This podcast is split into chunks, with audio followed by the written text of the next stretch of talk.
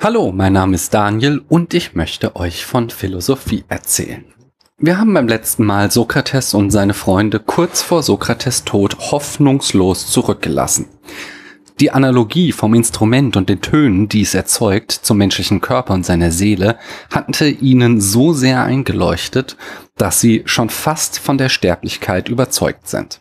Sie waren so enttäuscht, dass sie fragten, ob man sich denn nie sicher sein kann und ob dann das Philosophieren überhaupt Sinn macht. Platon nutzt diesen emotionalen Tiefpunkt, um das Wesen der Philosophie zu diskutieren und an dieser Stelle wollen wir mit der Untersuchung fortfahren und schauen, ob wir nicht doch Grund zur Hoffnung auf ein Leben nach dem Tod haben. Platon betont noch einmal das sokratische Credo, dass ein Irrtum in der Philosophie nie ausgeschlossen ist. Doch daran schließt er ein glühendes Plädoyer für die Philosophie an. Denn auch wenn mit dem Philosophieren einhergeht, dass wir immer wieder liebgewonnene Wahrheiten zu Fall bringen, sollen wir nicht daran zweifeln, dass es die Wahrheit gibt. Alle Widerlegungen liegen nur daran, dass wir kleinen Menschen fehlbar sind. Das Scheitern eines Beweises bedeutet nicht, dass das Sprachspiel des Beweises, wie Wittgenstein sagen würde, an sich scheitert. Das ist wieder ein ebenso schöner wie wichtiger Gedanke. Besonders in unseren Tagen wird das wissenschaftlich logische Denken aus esoterischen Kreisen immer wieder angegriffen mit dem Hamlet-Zitat. Es gibt mehr Dinge im Himmel und auf Erden, als eure Schulweisheit sich träumt. Dieser Satz ist zweifelsfrei wahr. Das sagt uns Platon hier im Phaidon. Aber er ist nicht deshalb wahr, weil die Logik an sich in irgendeiner Form falsch wäre, sondern weil wir Menschen unwissend und fehlbar sind. In diesem Gedanken steckt die Hoffnung, die Sokrates Freunden verloren ging, allerdings auf ganz andere Art und Weise. Es besteht die Chance, dass wir Menschen eines fernen Tages die Welt wirklich verstehen werden. Als Platon dann mit der unsterblichen Seele fortfährt, ist sein Beweis leider nicht mehr so überzeugend wie sein Plädoyer für die Logik. Als Gegenargument gegen die These, dass die Seele der Stimme der Gitarre gleicht, bringt er wieder die Anamnesis-Lehre vor. Wenn die Seele schon vor der Geburt existiert hat, dann kann die Analogie zur Gitarre nicht stimmen, denn deren Stimme hat nicht vor dem Bau des Instruments existiert. Das ist ein sehr schwaches Argument, da es auf sehr wackeligen Beinen steht. Erinnert euch, die Anamnesis-Lehre sollte erklären, woher wir implizites Wissen haben. Ich habe aber beim letzten Mal bereits eine alternative Erklärung dafür gegeben, warum wir über implizites Wissen verfügen. Allerdings bringt Platon noch ein weiteres Argument gegen die Analogie vom Instrument.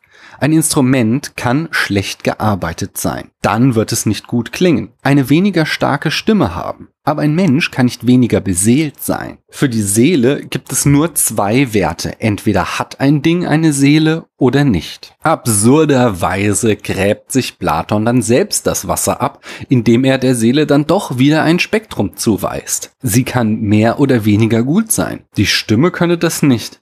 Hä? Hat er nicht eben buchstäblich das Gegenteil behauptet? Ich frage mich, ob er nur wissen wollte, ob wir noch aufpassen. Anyway. Platon fährt fort, dass die Stimme vom Instrument beherrscht werde. Wie wir eben schon sahen, ist das Instrument schlecht gearbeitet, dann ist die Stimme schlecht. Aber bei der Seele sei es umgekehrt, sie herrscht über den Körper. Wenn wir bedenken, dass Platon natürlich noch keine Ahnung von den Prozessen im Gehirn haben konnte, dann ist diese Gegenüberstellung ziemlich einleuchtend. Ich muss die Saiten einer Gitarre anschlagen, um den Ton zu erzeugen, aber meine Seele oder moderner mein Denken veranlasst meinen Arm überhaupt erst zum Anschlagen der Saite. Mein Denken kontrolliert also meinen Körper. Das Bild vom Instrument würde nur dann passen, wenn die Töne gleichsam spontan entstünden und die Stimme der Gitarre die Saiten zum Klingen bringt. Schließlich kommt Platon aber zu seinem finalen und größten Argument für die Unsterblichkeit der Seele. Dafür führt er den nächsten Hammerbegriff ein, der in der Philosophiegeschichte bis heute immer wieder diskutiert werden wird. Er baut quasi den nächsten Todesstern. Dieser Begriff ist der des Wesens. Platon sagt, dass Dinge ein Wesen haben im Gegensatz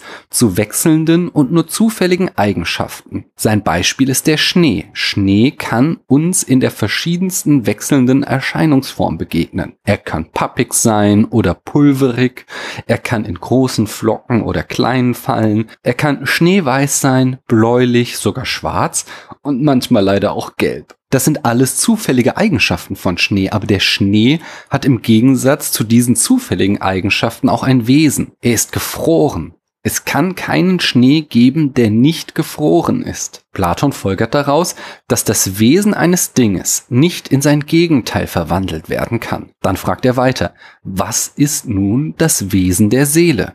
Die Antwort lautet ganz klar, sie lebt. Erinnert euch an die Unterscheidung von Anaxagoras. Wir lernten sie bei Sokrates kennen. Beseelte Dinge sind solche, die leben, unbeseelte Dinge leben hingegen nicht. Nun braucht Platon nichts weiter zu tun als das, was wir bei Aristoteles als den Syllogismus kennenlernen werden. Er geht von drei Prämissen aus. Das Wesen eines Dinges lässt sich nicht in sein Gegenteil verkehren. Das Wesen der Seele ist das Leben, das Gegenteil vom Leben ist der Tod. Daraus folgt zwingend, die Seele ist unsterblich. Lasst uns die Sektkorken knallen. Wir sind unsterblich. Oder vielleicht besser nicht. Vielleicht ist Alkohol eine Sünde und wir müssen im Jenseits dafür büßen? Egal, wir sind unsterblich. Ohne Witz. Diese Schlussfolgerung ist brillant und ein schlagender Beweis. Ist das Thema damit durch? Warum gibt es trotzdem Atheisten? Sind die nur dumm? Nun, auch wenn dieser Schluss zwingend ist, also nicht falsch sein kann, so kann trotzdem etwas anderes falsch sein. Platons Definition von Seele, Wesen, Leben und Tod. Wer partout beweisen will, dass wir alle verdammt sind, der muss beweisen, dass Platon wenigstens einen dieser vier Begriffe falsch definiert hat. Aber das ist mir zu düster, das überlasse ich anderen, die wir in späteren Folgen dieser Serie noch zu Wort kommen lassen. Hier ende ich lieber auf dem schönen Akkord, den die Seelenstimme auf Platons Gitarrenkörper angeschlagen hat. Ich danke euch, dass ihr mir eure Zeit geschenkt habt.